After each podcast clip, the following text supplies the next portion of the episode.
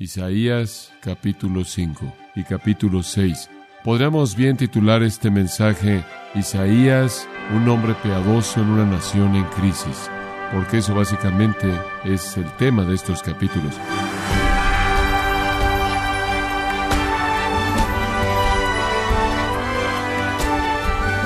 Le damos la bienvenida a su programa Gracias a vosotros con el pastor John MacArthur. No es sorpresa que el mundo abrace el pecado.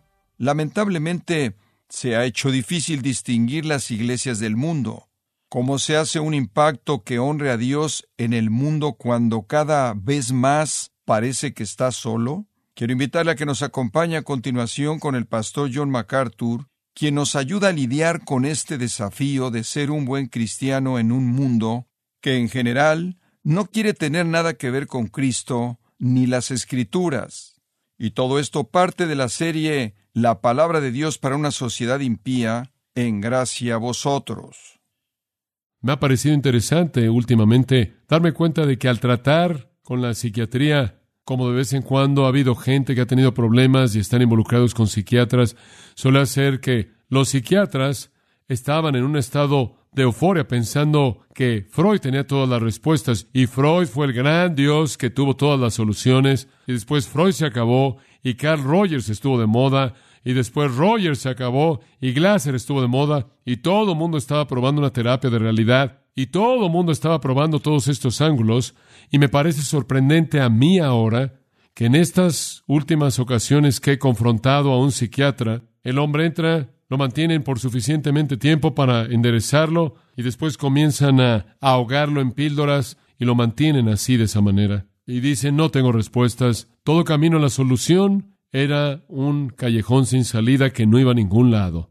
Pero el hombre adora su ego y su mente y los hombres andan por todos lados con una sonrisa, felicitándose a sí mismos por sí mismos. Son necios, envanecidos. Finalmente, este tipo de sociedad se caracterizó por liderazgo corrupto. Versículo 22. Hay de los que son valientes para beber vino y hombres fuertes para mezclar bebida, los que justifican al impío mediante cohecho, en otras palabras, son sobornados, y al justo quitan su derecho. Ahora de lo que esto está hablando es de embriaguez y un lujo sin refreno. Pero más que esto, está dirigido hacia los líderes del país, los líderes y los jueces que estaban pervirtiendo la justicia de dos maneras. Una, por su embriaguez, y dos, al recibir sobornos. Podían ser comprados. Ni siquiera puedo recordar un tiempo en la historia de Estados Unidos, por lo menos en mi vida, en donde hubieron tantas personas que se embriagaban en el liderazgo como las hay en la actualidad. ¿Se da cuenta usted de eso? No solo esposas de expresidentes y que el hermano del presidente terminó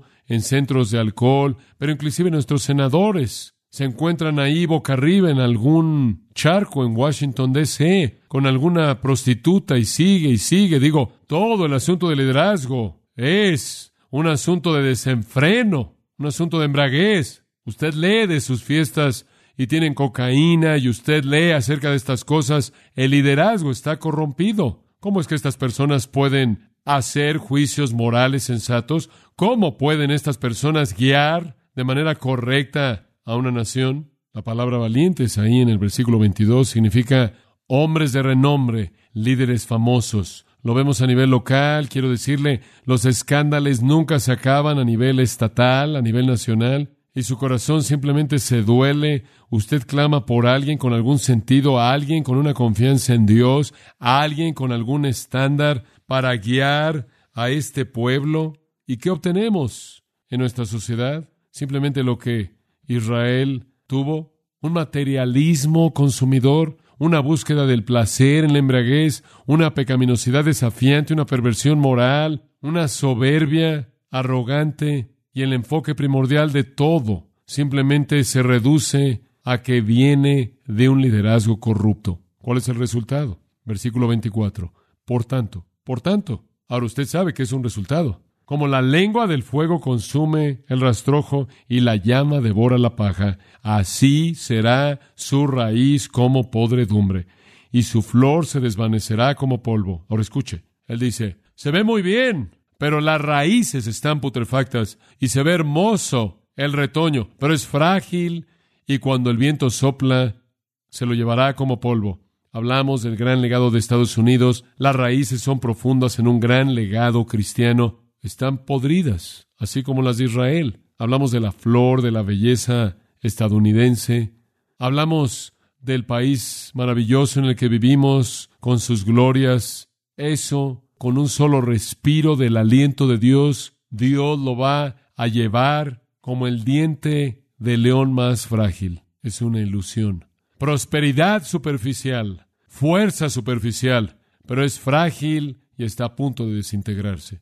Entonces la parábola y la penetración llevan a la penalización del Señor.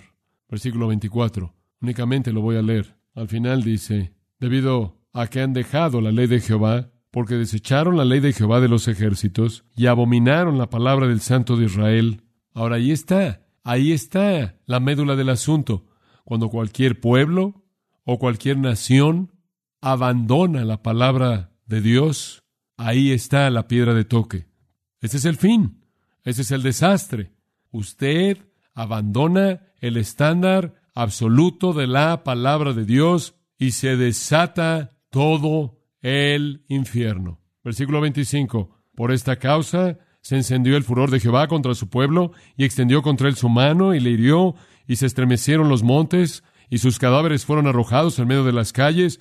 Con todo esto no ha cesado su furor, sino que todavía su mano está extendida. En otras palabras, inclusive cuando todo eso suceda, Dios todavía estira su mano, alzará pendón a naciones lejanas. En otras palabras, Él va a levantar un estandarte en el aire y va a ser como si dijera, vengan a juzgar a la nación.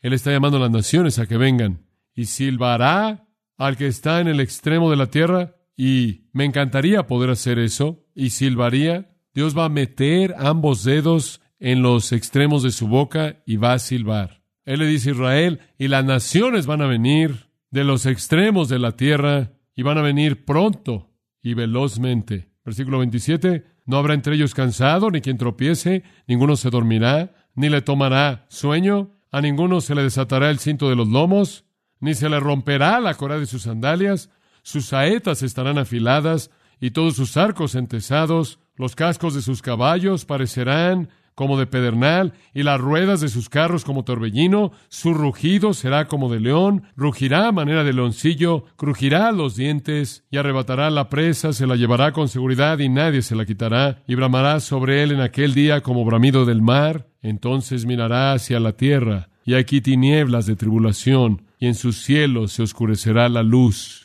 Ahora escuche, simplemente imagínese que usted está ahí ese día, que usted está con esas personas deleitándose en la prosperidad del reinado de Usías, y todo se ve bien, y de pronto este profeta enojado se pone de pie y pronuncia condenación en contra de la sociedad entera. Todos nos reiríamos de él. Y cuando él dice, Dios va a silbar y un ejército inmenso como ellos nunca lo han soñado, va a venir con Jehová como el comandante en jefe. Usted dice, no puede suceder. Matar y llevarse a la presa. Él estaba prediciendo la cautividad, ¿se da cuenta? Y sucedió.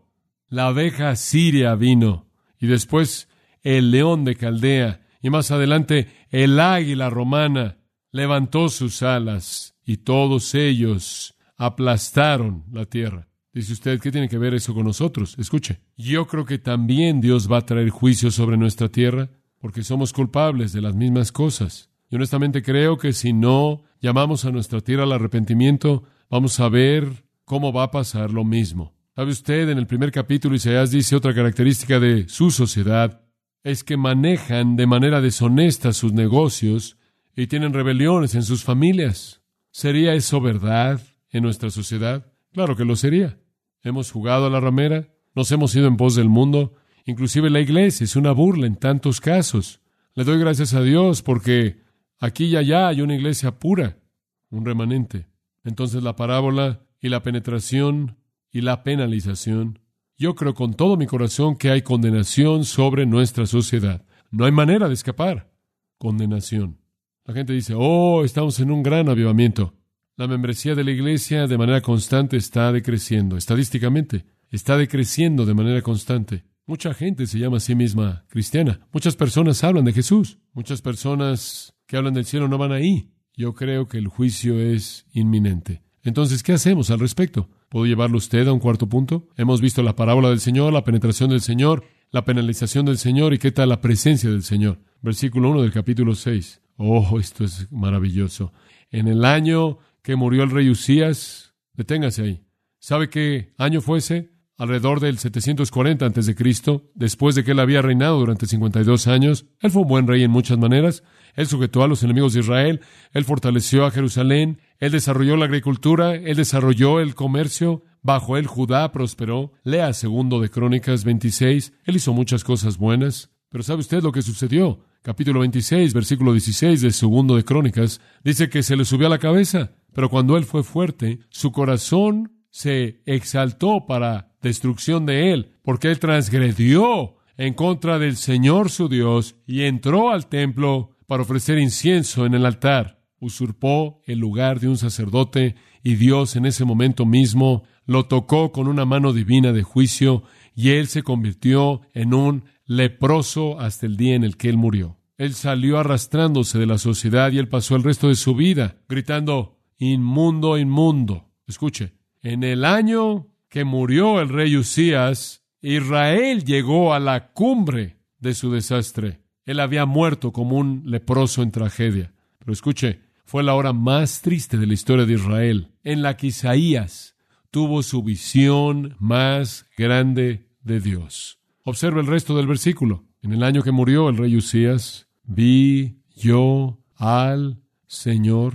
¿No es esa una gran afirmación? Escuche, esa es la presencia del Señor. Siempre hay un profeta fiel, siempre hay un remanente, si en algún momento se necesitó una visión de Dios, fue en ese entonces. Y yo creo que en la actualidad, en una sociedad decadente, engañada, en la que la religión es diluida, y si llega a haber una razón para hacer a un lado la apariencia sin significado de la religión externa y realmente tener una visión de Dios es ahora. ¿Sabe usted en dónde vio él a Dios? Ve al Señor sentado sobre un trono alto y sublime, y sus faldas llenaban el templo. Por encima de él había serafines, cada uno tenía seis alas, con dos cubrían sus rostros, esa es humildad, con dos cubrían sus pies, eso es reverencia, y con dos volaban, esa es disponibilidad para servir y el uno al otro daba voces diciendo, Santo, Santo, Santo, gran clamor trinitario, Jehová de los ejércitos, toda la tierra está llena de su gloria, y los quicialas de las puertas se estremecieron con la voz del que clamaba,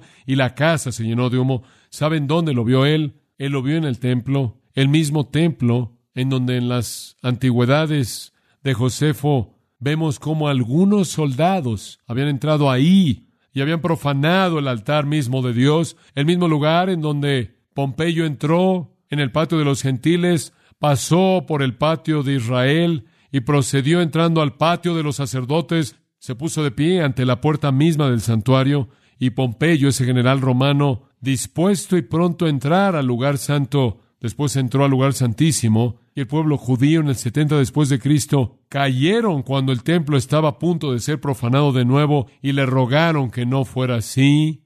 Ese mismo templo que fue profanado una y otra vez, no solo por Pompeyo, no solo por Tito, no solo por los soldados romanos, sino por Antíoco Epifanes. Ese mismo templo fue profanado por Usías cuando él entró y trató de ejecutar la función del sacerdote. Ese es el lugar mismo en donde él vio a Dios.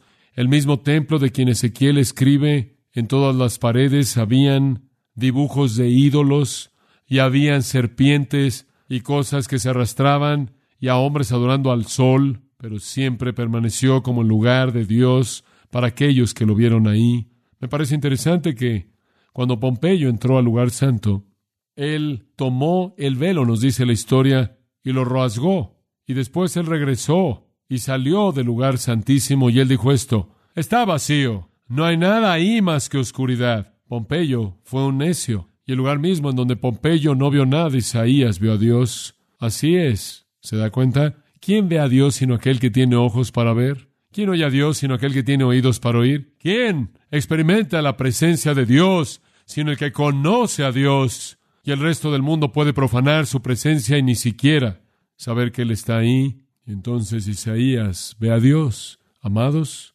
Necesitamos una visión fresca de Dios en nuestra sociedad corrupta. Quiero decirle, me molesta tanto en mi vida cuando veo la superficialidad y la insignificancia y la torpeza de nuestra actuación cristiana y nuestra administración y nuestros métodos en el lápiz de Jesús. Juan White ha escrito, el lápiz de Jesús, la calcomanía, la playera, le pertenece un orden diferente de obscenidad espiritual. Es una profanación de lo más bajo. Tiene que ver con la avaricia que llena la cartera de uno a partir de los temores, los gozos y la ternura que unen a Dios y al hombre. Es la profanación. Ahora eso es algo bastante fuerte y no quiero que salga y se deshaga de su playera. Ahora, he visto tantos retratos de Jesús y artículos y entretenimiento de rock de Jesús y comercialismo y nadie realmente parece saber lo que es estar en la presencia de Dios. Ahora, la presencia del Señor resultó en un quinto principio aquí, la purificación del Señor, versículo 5. Entonces dije, ay de mí, que soy muerto, porque siendo hombre inmundo de labios, no solo Usías es inmundo, sino que yo también soy inmundo. Dices Isaías, tú eres el hombre de Dios, tú eres el profeta de Dios. ¿De dónde sacaste esa idea? Bueno, he visto al Señor siendo inmundo de labios y habitando en medio de pueblo que tiene labios inmundos, han visto mis ojos al Rey Jehová de los ejércitos. Escuche, quiero decirle algo.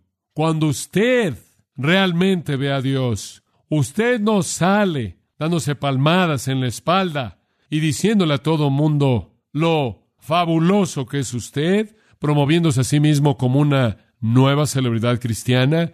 Cuando usted realmente ve a Dios, usted no sale dándose palmadas en la espalda y diciéndole a todo el mundo, ¿cuánto podría usted contribuir a la causa? Todos estos carismáticos que continuamente tienen visiones de Dios, en lugar de querer salir por todos lados con su acto, deberían ser hallados en un rincón en algún lugar, con un corazón lleno de humildad, de convicción, contritos e indignidad, que sacudiría esta nación en un avivamiento verdadero si realmente hubieran visto a Dios. Y quiero decirle, con toda la superficialidad del cristianismo y toda la pseudo religión que nombra el nombre de Cristo, hay unas cuantas personas que saben lo que es salir de la presencia de Dios y tocar este mundo. Y cuando sucede eso, dicen, ay de mí. Y voló hacia mí uno de los serafines teniendo en su mano un carbón encendido, tomado del altar con unas tenazas, y tocando con él sobre mi boca, dijo, He aquí que esto tocó tus labios, y es quitada tu culpa y limpio tu pecado. Cuando usted realmente ve a Dios, su corazón está lleno de convicción, y en el momento de convicción Dios viene con su limpieza. Y entonces digo, la presencia del Señor es seguida inevitablemente por la purificación del Señor. Cualquier visión verdadera del Señor hace esto. Los cristianos soberbios, semi comprometidos, satisfechos en sí mismos, nunca han estado cara a cara con Dios. Habacuc, ese profeta tan querido y especial, dijo, cuando oí, mis entrañas temblaron, mis labios temblaron, putrefacción entró a mis huesos y temblé en mí mismo. Cuando Dios habló, me deshice. Daniel, lo mismo. Capítulo 10, versículo 6. Su cuerpo era como de berilo y su rostro parecía un relámpago, y sus ojos como antorchas de fuego, y sus brazos y sus pies como de color de bronce bruñido, y el sonido de sus palabras como el estruendo de una multitud, y solo yo, Daniel, vi aquella visión, y no la vieron los hombres que estaban conmigo, sino que se apoderó de ellos un gran temor, y huyeron y se escondieron. Quedé pues yo solo, y vi esta gran visión, y no quedó fuerza en mí, antes mi fuerza se cambió en desfallecimiento, y no tuve vigor alguno, yo me sentí putrefacto, dijo él. Pedro dijo, Apártate de mí, Señor, porque soy pecador. Job dijo, De oídas te había oído, mas ahora mis ojos te ven, te veo y me aborrezco a mí mismo en polvo y cenizas. Cuando Manoah fue visitado por un ángel para hablarle del nacimiento de su hijo Sansón, ese ángel apareció en gloria y Manoah aclamó, Ciertamente moriremos porque hemos visto a Dios. Como puede ver, ver a Dios es tener un sentido de indignidad que es abrumador. Es en ese punto en el que cuando usted mira la gloria de Dios que lo toca a usted con una purificación. Y cuando Él lo ha purificado a usted, usted es apartado de esa sociedad vil. Y ahí es en donde Isaías estaba. Y ahora Dios podía usarlo. Y entonces llegamos a la proclamación del Señor, nuestro sexto punto. Solo uno más y termino. La proclamación del Señor. La proclamación del Señor. Después oí la voz del Señor que decía, ¿a quién enviaré y quién irá por nosotros? Entonces respondí yo, heme aquí, envíame a mí. Y dijo, anda, y di a este pueblo, escuche, cuando usted sale de la presencia del Señor y usted es purificado por el Señor, entonces el Señor lo usa usted para proclamarlo a Él. ¿Y cuál debía ser su mensaje? Un mensaje de juicio. Oíd bien y no entendáis. Ved, por cierto, mas no comprendáis. Engruece el corazón de este pueblo y agrava sus oídos y ciega sus ojos. ¿Hasta cuándo, Señor? Y respondió él, hasta que las ciudades estén asoladas y sin morador, y no haya hombre en las casas, y la tierra esté hecha un desierto, hasta que Jehová haya echado lejos a los hombres y multiplicado los lugares abandonados en medio de la tierra. Dice, escucha Isaías, tú predica juicio hasta que todo se acabe. ¿Quieren saber algo? Yo creo que Dios nos está llamando a predicar eso en la actualidad. Yo creo que Dios nos está pidiendo que confrontemos a la gente yo creo que es tiempo de dejar de acolchonar las cosas. El Jesús diluido con sacarina que evita la realidad del pecado y el juicio y el infierno. Es tiempo de olvidar las cosas vagas, pulidas, de predicadores con boca suave que hace que la gente se sienta bien, dándoles cosquillas en los oídos. Es tiempo de hablar el juicio de Dios. Dice usted, ¿cuál será la reacción? La mayoría no creerán. ¿No le sorprende eso? La razón por la que evangelizamos no es porque la gente cree, sino porque Dios lo mandó, ¿verdad? Dice usted, ¿creerá alguien? ¿Alguien le creyó a Isaías? Sí, versículo 13. Y solo quiero decirle lo que ese versículo dice, y lo voy a leer, porque es muy claro. Y si quedare aún en ella la décima parte, ésta volverá a ser destruida. Pero como el roble y la encina, que al ser cortados aún queda el tronco, así será el tronco, la simiente santa. En otras palabras, Dios dice, cuando yo azote esa tierra con juicio, la voy a aplastar. Pero así, como al roble y a la encina le queda el tronco, habrá un tronco de un remanente y a partir de ese remanente crecerá un nuevo árbol. Algunas personas creerían, pero estrecha es la puerta y angosto el camino que lleva la vida eterna y que pocos son los que la hallan. Tenemos que predicar juicio a nuestro mundo y a nuestra nación. Y conforme predicamos el Evangelio que incluye juicio, habrá un remanente que cree. El tronco de la simiente santa es la esperanza para el futuro. Y ese es el punto final, la promesa del Señor. La promesa del Señor. Dice usted, oh, John, ¿en dónde termina? Capítulo 7, versículo 15. Simplemente este versículo. Por tanto, el Señor mismo os dará señal. He aquí, la Virgen concebirá y dará a luz un hijo y llamará su nombre, dígalo, Emanuel. Esa es la promesa, que en medio del juicio esté Emanuel. Y Emanuel significa Dios con nosotros. Escuchen, nuestra nación está condenada, lo sé, pero hay un tronco ahí, y mientras que predicamos juicio, habrán algunos que creen, y los que crean serán redimidos en la esperanza de Emanuel. Ese es el mensaje de un hombre piadoso en una nación en crisis. Escuche, ¿qué nos está diciendo Isaías? Él está diciendo hubo un gran comienzo, pero todo se echó a perder. La tierra está corrompida, la religión es apóstata, somos un pueblo que enfrenta un castigo severo y en medio de todo esto, los justos pueden tener una audiencia con Dios y a partir de esa audiencia puede venir una purificación que lleva a una proclamación. La proclamación que incluye condenación, pero sí incluye esperanza, esperanza en Emanuel. Escuche, no somos fatalistas. Dios tiene a muchas personas allá afuera y no me importa cuán corrupto se vuelve Estados Unidos, voy a predicar el mensaje porque quiero que esa simiente santa escuche. Cierro con esto. Un cristiano desconocido lo escribió. Han construido templos en su nombre de concreto y ladrillo y piedra con vitrales hermosos, con pináculos y domos. Pero a nosotros los que pasamos al lado, ¿qué nos importa la estructura y la línea y el trazo? A partir del polvo en el camino solo, Únicamente preguntamos por Él. Han colocado túnicas en sus coros y los han preparado bien, de manera apropiada, en sus canciones. Han comprado órganos finos para edificar y adormecer al cansado. Pero ¿qué nos importa su coro bien vestido o el amén profundo de sus órganos? Queremos que caminen a nuestro lado aquí afuera y nos apunten por el camino a donde está Él.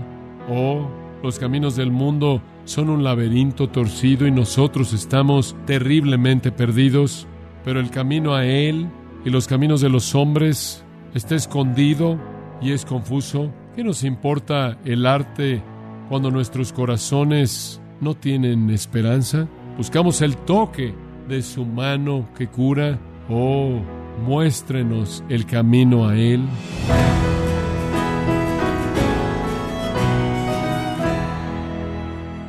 Hemos estado escuchando al pastor John MacArthur mostrando desde la vida de Isaías cómo vivir una vida recta en la cultura de hoy, en la serie La palabra de Dios para una sociedad impía, en gracia a vosotros. Estimado oyente, recuerde que tenemos a su disposición el libro escrito por John MacArthur titulado El pastor en la cultura actual, que le ayudará a formar una perspectiva cristiana sobre temas claves utilizando la Biblia como fundamento y puede obtener su copia del Pastor en la Cultura Actual en gracia.org o en su librería cristiana más cercana. Quiero recordarle, estimado oyente, que puede descargar todos los sermones de esta serie La palabra de Dios para una sociedad impía, así como todos aquellos que he escuchado en días, semanas o meses anteriores, en gracia.org. Si tiene alguna pregunta o desea conocer más de nuestro ministerio, como son todos los libros del pastor John MacArthur en español, o los sermones en CD, que también usted puede adquirir, escríbanos y por favor mencione la estación de radio por medio de la cual usted nos escucha en gracia a vosotros. Es importante conocer no solo el país y ciudad de donde usted nos escucha, sino también la radio. Para quienes contactan nuestro ministerio por primera vez, pueden solicitar una copia del mensaje de promoción sin costo alguno, un mensaje por oyente únicamente. Si usted vive en los Estados Unidos o Puerto Rico, escríbanos a Gracia Vosotros, P.O. Box 4000, Panorama City, California 91412 o puede escribirnos a través del siguiente correo electrónico radio arroba Bueno, en nombre de John MacArthur y el personal de este organismo, queremos darle las gracias por su tiempo y sintonía y queremos pedirle que no deje de orar por este ministerio, como también por la estación de radio por la cual usted nos escucha de lunes a viernes. Este es su amigo Miguel Contreras, invitándola a que sintonice nuestra próxima edición para que juntos continuemos desatando la verdad de Dios un versículo a la vez. No se lo pierda, aquí en Gracia a Vosotros.